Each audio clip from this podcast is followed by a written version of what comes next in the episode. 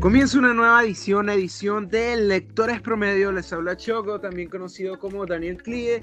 Y a mi mano derecha, el señor que siempre le faltan ideas, el señor David.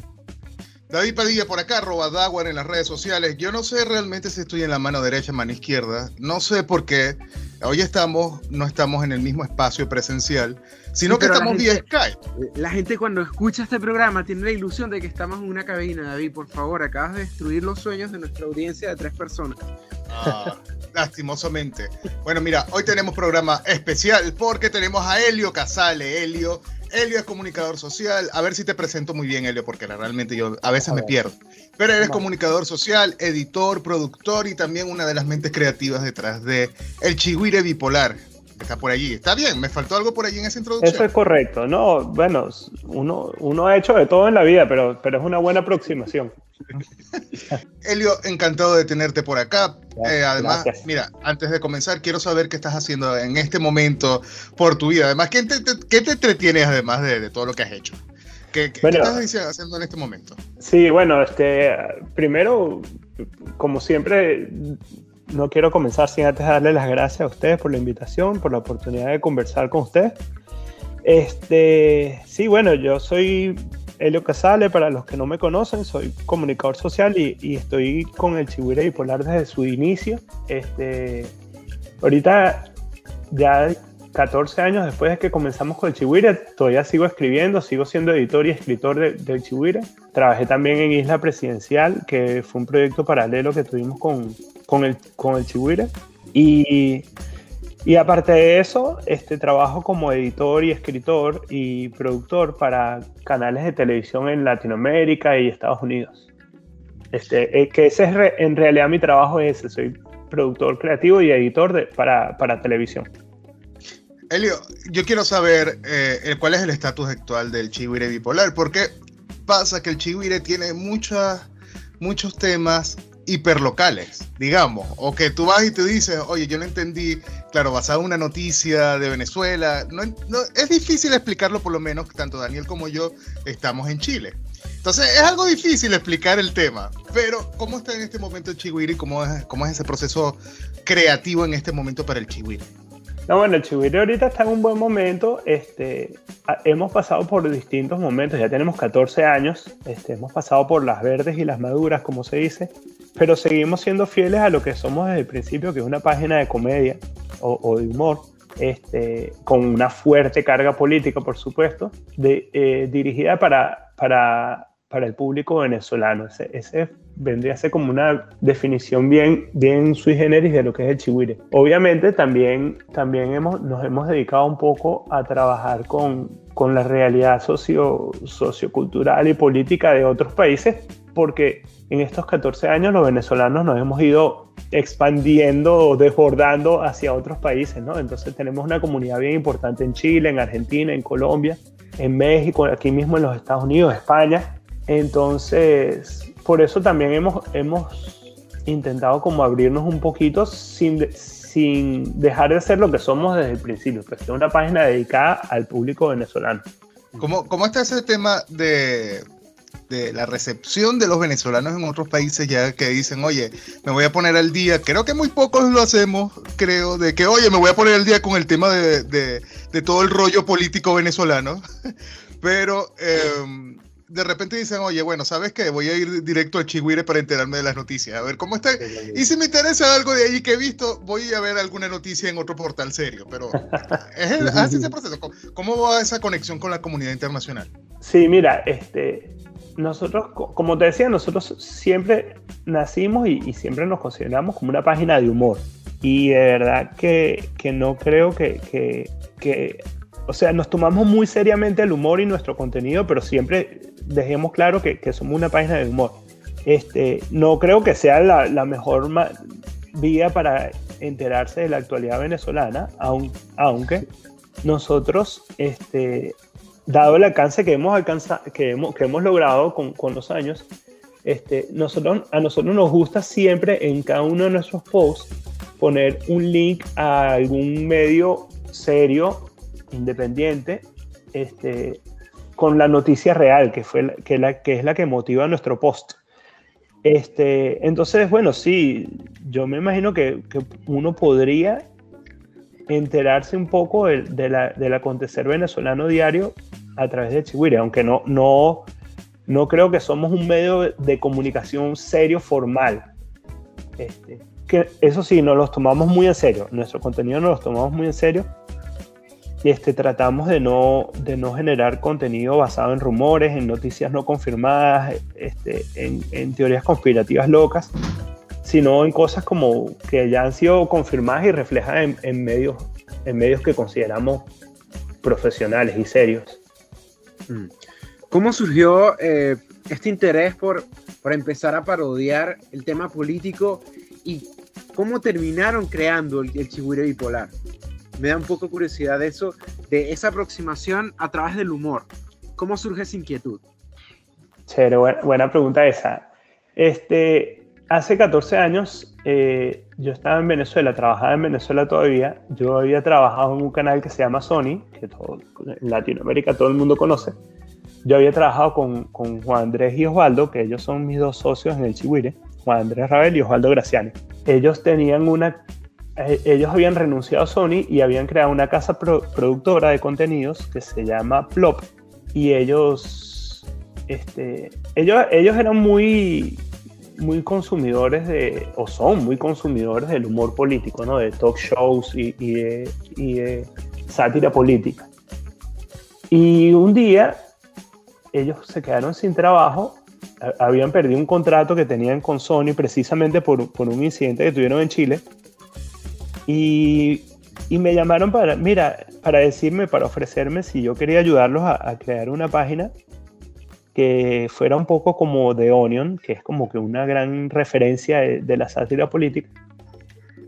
Y, yo les dije que sí, porque básicamente porque son dos tipos a los que, con los que trabajé poco en Sony, pero que los admiraba mucho. Me parecían unos tipos bien, bien talentosos y con un humor muy, muy agudo. Y les dije que sí. Este, y el Chihuire nació siendo como un, un blog bien humilde que, hacíamos mientras conseguíamos otros trabajos, ¿no? Este, como para no aburrirnos. Y bueno, subió, subió bastante rápido, afortunadamente, este, fue creciendo, este, poco a poco, habían días que se nos colapsaba la plataforma sobre la que teníamos el blog, que era, una, era un blogspot, y bueno, nos tocó empezar a tomarnos un poquito más en serio. Pero sí, el inicio fue algo así como de, tres personas que les gustaba mucho el humor político y, que, y que estaban haciendo algo como para no aburrirse mientras aparecía algo serio que hacer. Elio, hay algo muy interesante que comentaste y es que, a ver, no sabía los tiempos, pero este incidente del tema Chile, quiero saber si tú también estabas relacionado con la creación de ese contenido porque Mira, y te cuento la experiencia personal. Cada vez que yo digo, oye, no sé, me disculpan mis amigos chilenos, pero eh, la referencia que al menos tenemos en Venezuela de Chile es Don Francisco y eh, Miriam Hernández y Beto Cuevas con la ley. Cuestiones así. Entonces, cada vez que preguntan, oye, ¿qué referencias tienes tú, no sé, de como de los políticos o del ecosistema político acá en Chile? siempre surge el tema de Bachelet, Michelle Bachelet.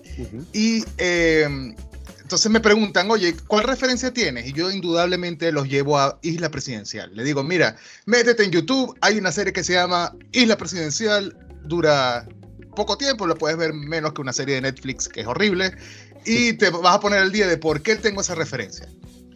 Está relacionado a eso que, mencionaste, a Isla Presidencial. Coméntanos, danos un poco de contexto de Isla Presidencial, de otros contenidos relacionados al tema Chile también. Sí, bueno, este, obviamente deberíamos comenzar por narrar rápidamente cuál fue el incidente que tuvieron ellos, eh, con el cual yo, yo, no estuve involucrado en ese proyecto. Okay. Ellos tenían un programa que se llamaba este, Nada que ver, no que era nada que ver. Ahorita tengo un lapsus. Este, para eso está este programa, Helio, para recordarte ese tipo de detalles, ¿ves? Y eso lo edita David, no hay problema. bueno, ellos tenían un programa que se transmitía por Sony Entertainment Television que, que se llamaba Nada que ver. y que era un programa animado de, con, de humor. Y tenían una sección que era como de humor político y, y ellos hicieron un chiste que viéndolo en, por el retrovisor era bastante sexista y bastante bajo con la presidenta Bachelet, ¿no? Este, donde se hacía burla de su condición de mujer, etcétera, etcétera. Ese era un chiste inocente, o sea, era, era obviamente era de mal gusto, pero era un chiste que no, ni siquiera tenía que ver mucho con la trama de esa sección en particular, era como un chiste al paso. Y ese, y ese chiste terminó siendo el, el, detonante como de una investigación que se abrió en, en el Senado chileno o en, o en, el Congreso chileno. Y entonces eso le generó presión a Sony y Sony les canceló a ellos ese programa. Este, y eso fue lo que los dejó a ellos sin trabajo y lo que los llevó a, a, crear el, el Chihuire Bipolar. Isla Presidencial, este, esto es algo que creo que no todo el mundo sabe, era la tesis de grado de ellos dos. Este, el piloto de, Isla Presidencial fue su tesis de grado de, de Juan Andrés y Osvaldo. Y ellos tenían planeado desarrollarla en la segunda temporada de ese programa, que era nada que ver. Y esa temporada se quedó en el papel, se quedó escrita, pues no, no llegó a producirse nunca. Y por el incidente este con Bachelet. Y ya después, bueno, este, decidí, eh, ellos decidieron desarrollar Isla Presidencial como un proyecto aparte, este, ya con, con, con, de Plop, no para Sony, sino de Plop. Y bueno, ya teníamos la, la, relación que habíamos creado con, con, con el Chihuahua Polar y ellos me invitaron a escribir guiones ahí que en Isla Presidencial, que, que además escribimos otro, otros comediantes que también pasaron por el Chihuire, como, como Chucho Roldán, como Nanutria, como Andreina Borges, Led Varela, varios pasaron por ahí también. Entonces, bueno, sí, ese, incidente de, que hubo con Chile, que no, no llegó a nada tampoco, no pasó a mayores afortunadamente. Este, fue un poquito el detonante de, o, lo que dio, lo que le permitió al Chihuire Bipolar y a Isla Presidencial este, nacer. Así que bueno, habrá que darle las gracias a, a, la presidenta Bachelet. ¿Cómo, ¿Cómo, ha sido la incursión del Chihuire Bipolar con el cambio de Internet. ¿Por qué lo explico? Han tenido que, adaptarse a nuevos formatos, han tenido que experimentar em, en expresar de diferentes formas eh, el humor. Me da curiosidad de eso porque quizás en, las, primeras en las primeras líneas o en los primeros años se expresaban con alguna nota, pero después quizás podrían haber, trabajado con audio, con video. ¿Cómo ha sido esa experiencia con, con los formatos del desde el Chigüire Bipolar? Sí, sí, este, sin duda. Este, nosotros cuando comenzamos éramos simplemente un blog en el que se ponía una o dos noticias diarias y ya. Y a medida que han ido, eh, nosotros comenzamos hace 14 años y a medida que han ido surgiendo las distintas redes sociales, este, nos, nos ha tocado sumarnos a ellas y, y, literalmente aprender a usarlas desde cero. Este, hay una anécdota que nosotros la, recordamos y nos daba mucha risa, este, nos acordamos el otro día, que fue cuando nació Twitter, que nosotros creamos el usuario de Twitter ahí y el primer tweet que puso el Chihuire fue una cosa así como que, bueno, vamos a poner este tweet aquí porque esto probablemente muera en unos meses. Era una cosa así como que no le daban, no le teníamos mucha fe a la red. Y sí, es que, es que en, en, realidad al principio era, era Twitter cuando nació era como muy difícil entrarle. Uno no, como que no, no explicaba muy bien de qué se trataba. Y después, cuando la aprendes a usar, te das cuenta que es una red poderosísima y, y, que además es, es, muy maleable y muy moldeable a lo que tú quieres que sea. Y así nos pasó con Twitter, nos tocó aprender a usarla desde cero porque obviamente nadie tiene un manual de eso. Nos pasó con Instagram, nos ha pasado con Facebook, este, con todos los cambios que ha hecho Facebook con estas cosas del algoritmo y, y, y, los cambios que le ponen ellos a su mecánica interna, nos ha tocado como aprender y ya cuando crees que lo dominas te cambian otra vez y nos toca volver a aprender. Que es cuando dicen que hay que buscarle una novia al programador o, a, sí. al que hace eso. Pero sin duda sí, este, eh, no, no la, la, aparición de esta, todas estas redes sociales nos ha, nos ha obligado a cambiar el, el, el, método de trabajo y el método de, de interacción con la gente también. Este, Elio, Elio ¿cómo, hablando un poco de la creación del contenido humorístico, Mira, hay veces que uno realmente se siente para la mierda para hacer cualquier tipo de cosa, no sé, desde responderle a Daniel o a hacer cualquier otra cosa, no sé qué podría pasar en mi caso. Pero realmente hay días malos para escribir y tú tienes, okay, tienes mentalizado de que tengo que crear contenido porque ya me tengo un deadline o tengo un, no sé, hay que crearlo para este día en específico.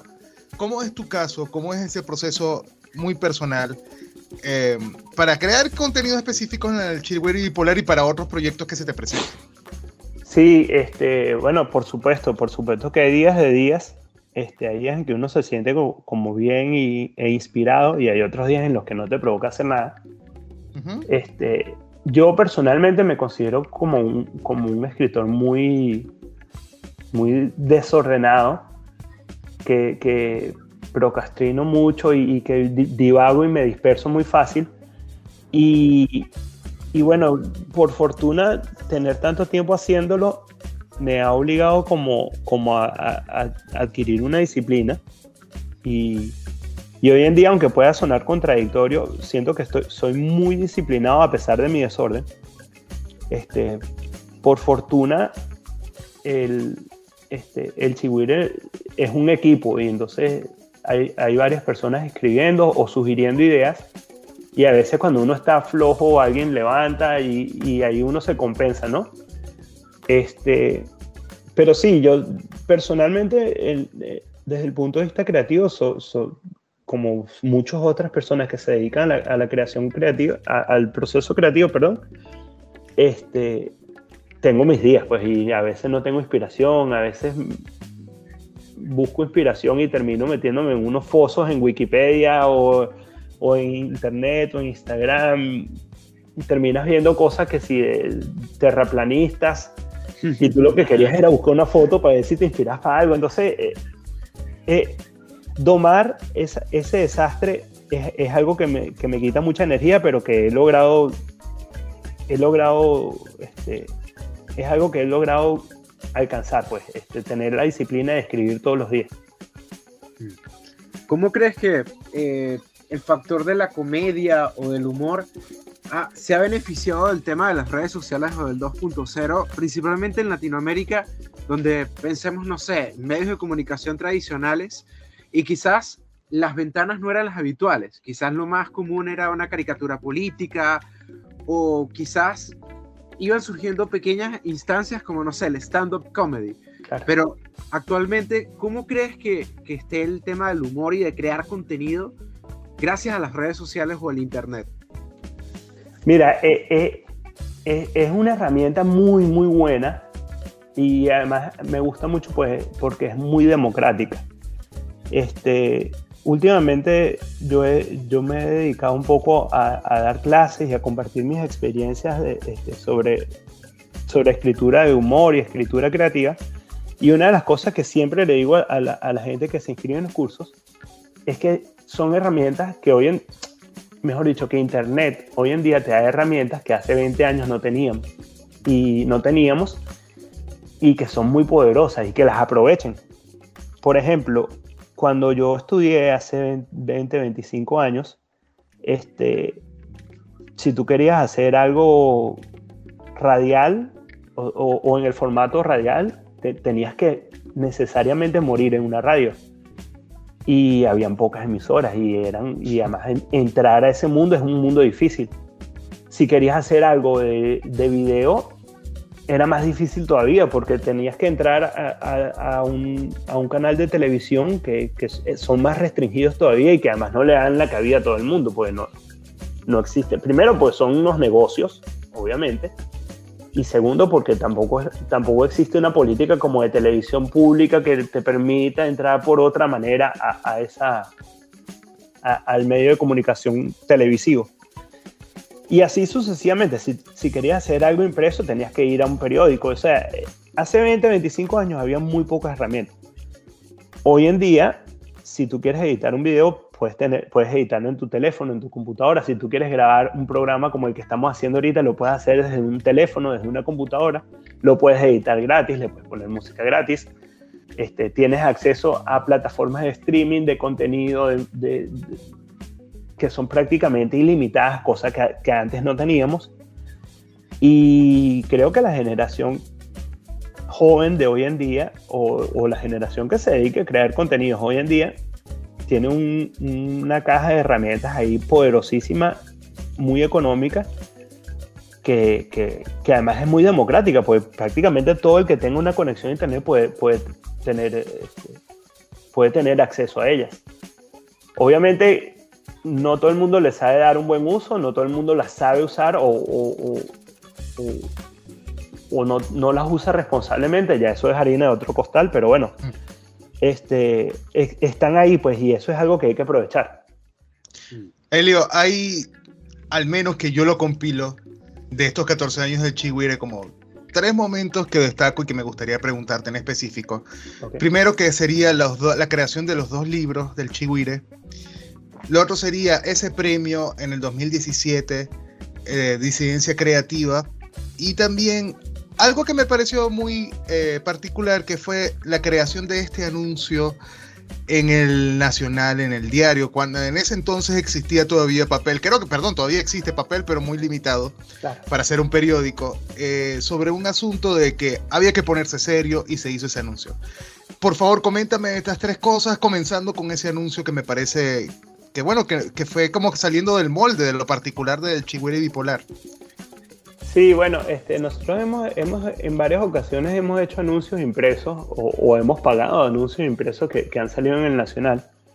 Una vez fue cuando, cuando murió una de estas convocatorias al revocatorio, le hicimos un, un anuncio funeral, un, un obituario al, al, al, revocatorio.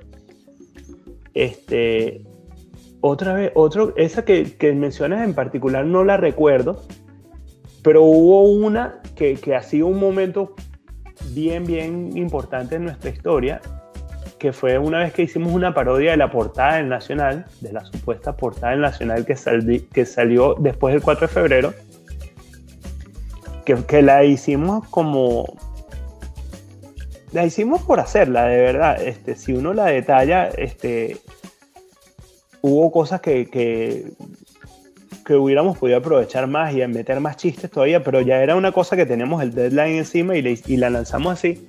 Y esa es una portada que terminó siendo impresa en, en, libros de educación de historia en Venezuela. Es una portada que le han dedicado horas a analizarla en los medios de comunicación del gobierno. Es una portada que además todos los 4 de febrero resucita y hay alguien que, o, periodistas o, políticos que se supone son serios que la toman como, como real y que se dedican a, analizarla y, ver por qué la oposición al principio apoyaba a Chávez y después no, o sea, y, se inventan unas teorías que son buenísimas, ¿no? Pero ya va, disculpa, Helio, porque incluso sale un documental.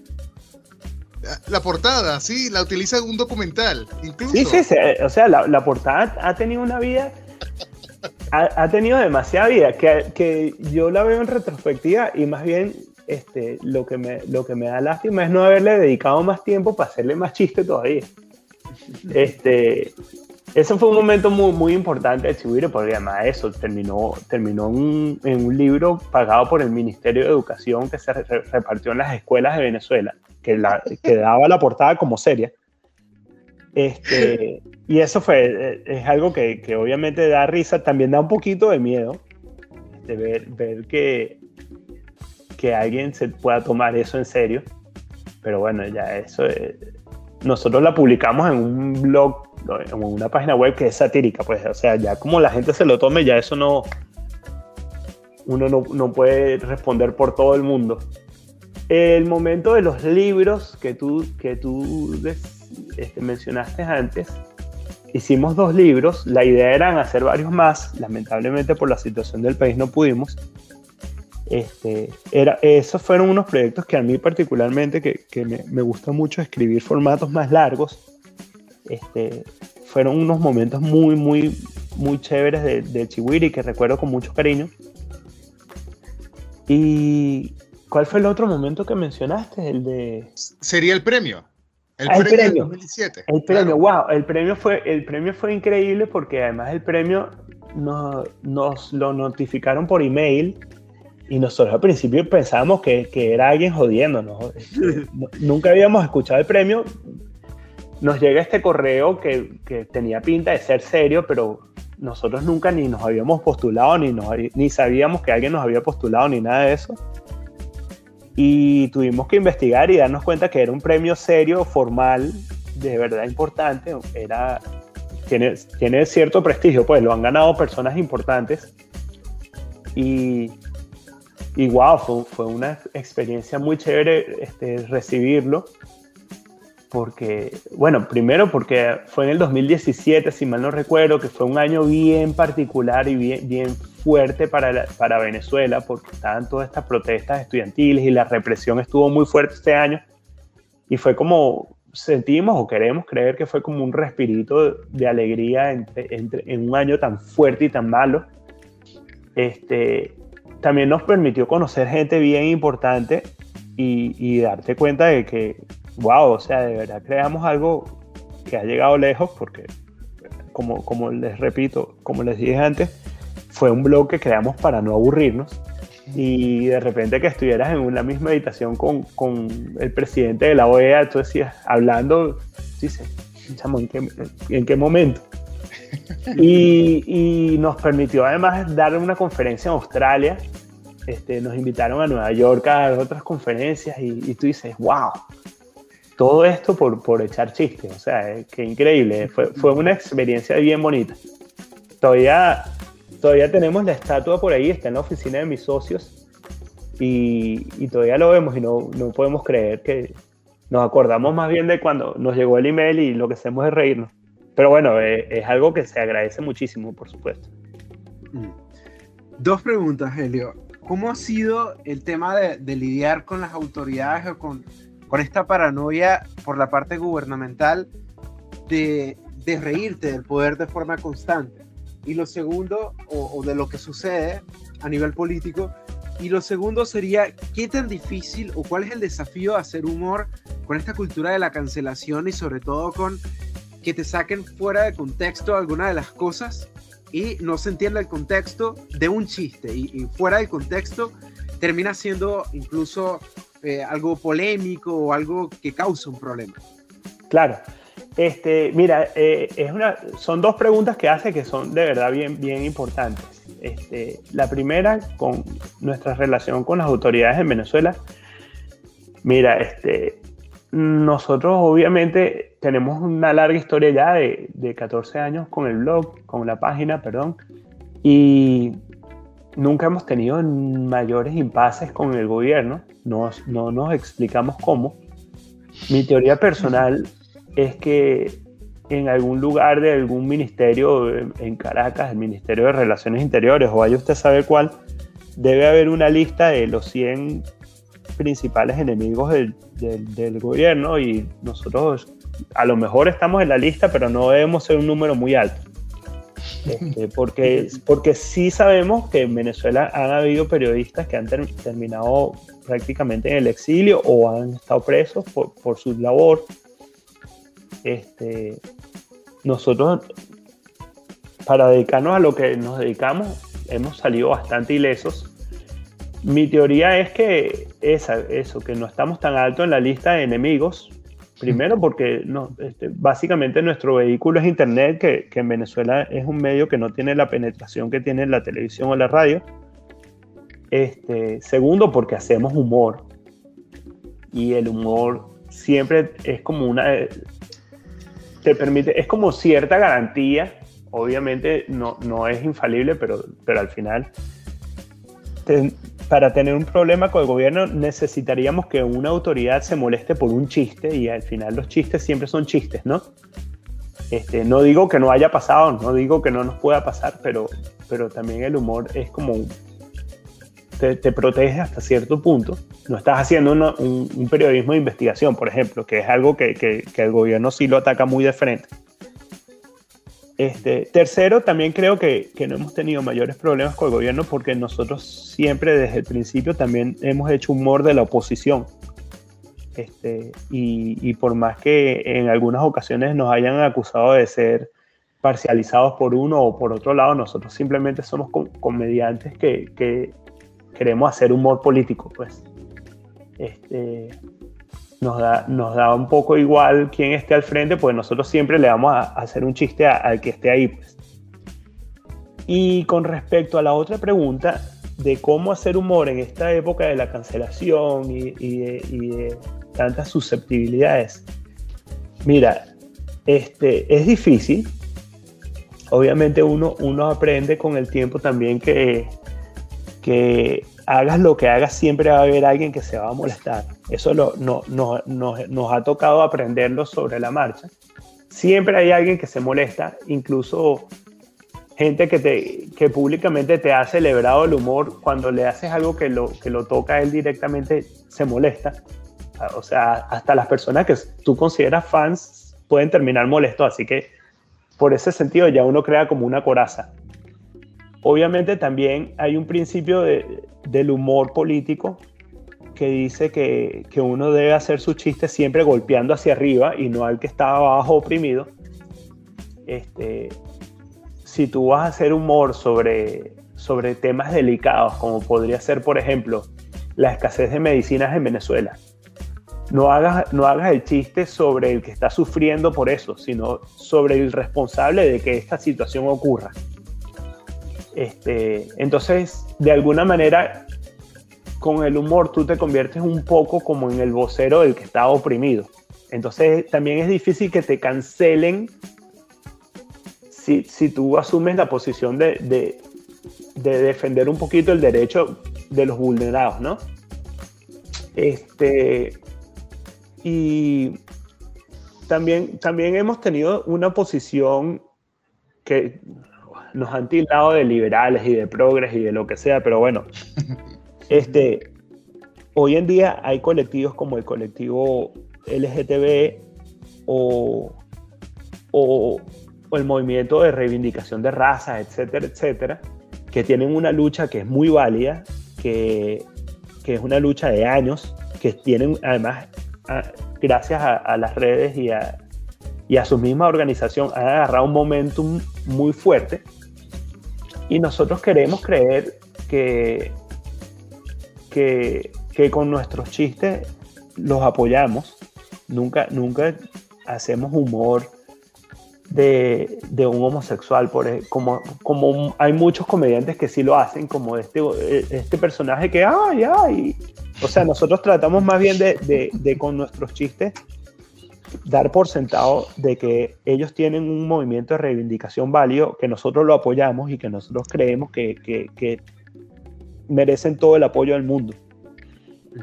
Este, entonces, creo que de esa manera hemos podido sortear un poco este mundo que, que, pregunta Daniel de la cancelación, ¿no? Obviamente, eh, este, para, para, para alguien que se dedica a generar contenido, verse en la situación de que te caiga encima media, media humanidad no es, no es una situación agradable, porque uno por años y años se ha dedicado a construir una marca y no quisiera que, que se viera envuelta en algo que la, que la perjudique. Entonces es, creo que también la misma, la misma mecánica que hacemos nosotros de producir nuestro contenido, que es pensar muy bien las cosas antes de publicarlas y, nunca publicar algo que no ha sido revisado por alguien más, este, nos protege un poco en eso. ¿Es un secreto infalible? No lo sé. Obviamente en algún momento quizás nos vemos en, el banquillo de, de los acusados, pero, pero hasta ahora nos ha funcionado, creo yo. Elio, ya para ir cerrando el programa de hoy. Quería preguntarte un poco ya el tema de Chigüire. Mira, pasa que muchos comediantes o muchas personas en Venezuela, cuando deciden emigrar, eh, se olvidan un poco de sus proyectos. Y fíjate que el Chigüire ya lleva más de 14 años y sigue vigente, pese a que no sé el estatus de todos. supongo que están todos fuera de Venezuela, conectados de alguna manera con el tema del blog. ¿Cómo, cómo ves ya tu camino o tu enseñanza o qué te va a quedar allí de este proyecto a futuro? ¿Y cómo te ves, por ejemplo, eh, para seguir, para que este proyecto no muera y que, que, tu legado continúe, digamos, o parte de tu legado? El legado, eso suena tanto a Chávez. Suena película, sí, pero bueno.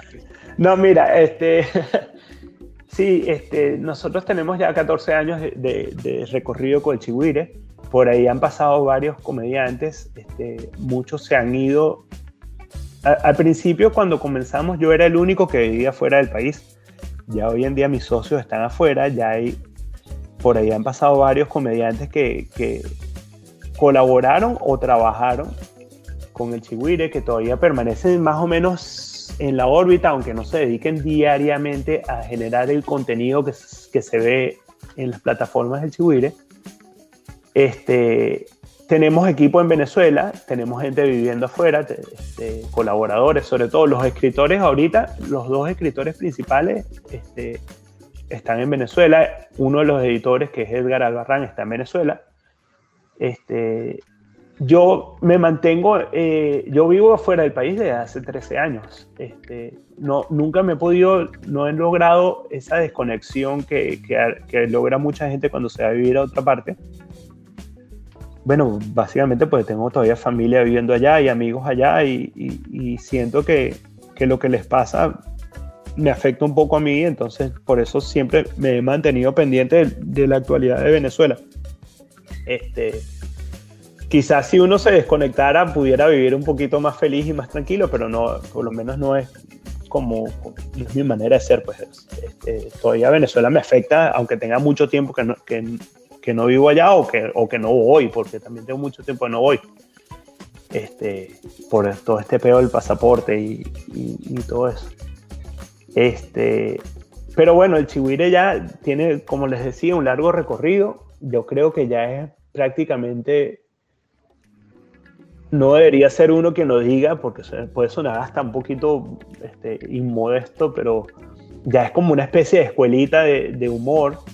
Este, y creo que ya ese, eso, eh, si habla uno ya como delegado de, de, la labor de uno ahí, es que uno ha, apoyado a, varias, a varios comediantes que después se han dedicado a esto y que han tenido éxito y que han pasado por el Chihuiri y uno, yo creo que uno les ha aportado algo.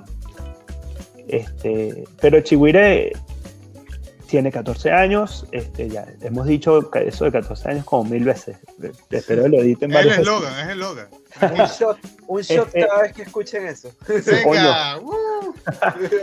pero, pero creo que, que es un proyecto que sigue vivo, que se ha mantenido fresco, que va a tener, que, que tiene mucha vida por delante todavía. Este, uno, una de las cosas que mucha gente decía de, con respecto al Chihuire es que cuando se fuera Chávez el Chihuire no iba a tener sentido y ya tenemos muchos años sin Chávez y el Chihuire sigue ahí. Seguimos este... con Manuel Rosales, así que tenemos tema todavía para rato. No así que el Chihuire larga vida Chihuire bipolar, este, no, a pesar de que hemos tenido momentos difíciles, nunca hemos considerado este, desaparecerlo. Creo que ninguno de mis socios lo tiene, tiene la idea de desaparecerlo en la cabeza. Este, y ahí estamos, pues, este, aportando lo poquito que uno puede aportar, haciendo humor para que las cosas cambien y mejoren allá. Elio, ya para despedirnos, eh, coméntanos, comentaste brevemente tus talleres. Si te quieres promocionar, aprovecha. Dimos cómo te podemos conseguir y además eh, cómo podemos contactarte en caso de que queramos hacerte, acompañarte en uno de tus talleres. no, bueno, muchas gracias. Este, yo estoy en todas las redes sociales, estoy como Elio Casales. Este, en Twitter, en Instagram, en, todo, en todas estoy como Elio Casales. He hecho ya dos ediciones con, junto con una productora cultural de Venezuela que se llama Círculo Amarillo. He hecho dos ediciones de un taller de escritura creativa para comedia que, que han tenido buena acogida, que yo quisiera creer. Este, en estos momentos o por ahora no, no tengo planeado nuevo, una nueva edición, porque bueno, pues viene fin de año y, vienen las fiestas y, yo tengo planeado un par de viajes por ahí. Este, pero he conversado con ellos y para el primer trimestre del año que viene espero tener un una nueva edición del curso o crear un curso, nivel superior del curso. Este, pero bueno, yo en mis redes sociales ya informaré si, si eso viene o cuándo viene, porque de que viene, viene. Este, y bueno, por ahí por mis redes sociales, este, no, no es que uno sea un influencer ni nada, pero uno siempre está como compartiendo las cosas que hace, este, o las cosas cool que lee o que, o que ve por ahí. Y esa es la mejor manera para mantenerse uno conectado hoy en día en las redes. Realmente. Totalmente. Muchísimas gracias, Helio, por acompañarnos. Estuvimos conversando con Helio Casal. Él es comunicador, también editor, productor y una de las mentes detrás de El Chigüire Bipolar. Daniel Clie estaba por allá que no habla, creo que quitó la cámara también, pero también nos acompañó. De forma atento. Y em, de verdad agradecido por, porque hayas llegado a este espacio, Helio. Muy fan de tu trabajo. Y nada, eh, se despide Chuck. Pueden conseguirnos en Lectores Promedio en Twitter, en, en, en Instagram, ¿dónde, señor David? Lectores Promedio también y próximamente en el sitio web que algún día saldrá, pero está el dominio lectorespromedio.com. Será, será hasta una nueva oportunidad entonces. Bueno, muchísimas gracias y saludos a, a todos los que escuchan este podcast. Eso. Yo.